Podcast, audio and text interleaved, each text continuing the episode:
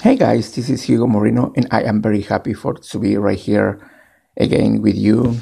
So um, tonight I'd like to share uh, some word from God for specifically, especially for this time, because uh, as you know we are living hard, uh, hard days, hard moments right now in all the world, not just for the wars, but for the um, situation of economic and in all the world actually and the people are thinking about what happened in the future. They are thinking about uh, what's going on later on. And um, last time I spoke about, so we got uh, to trust in God.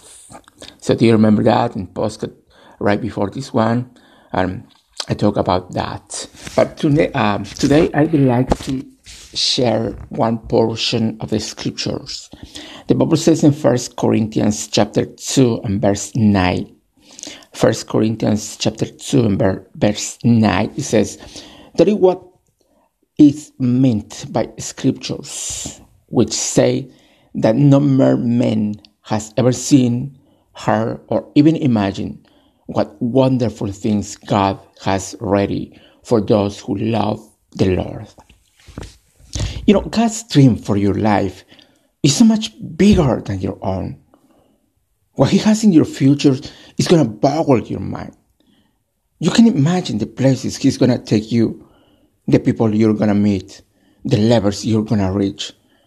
And the Bible says that if you think you've reached your limits, you better think again. Because God is about to take you into overflow into abundance, into more than enough. Whatever le- level you are at, get ready. Another level is coming. You have a future. You have a great future, but you gotta trust in God. It doesn't matter the time we are living right now. What you haven't seen or imagined is on the way. You gotta believe in that, in, in God for that. And circumstances may be against you, but the Most High God is for you. He's working behind the scenes and things are happening that you can see. Keep being faithful.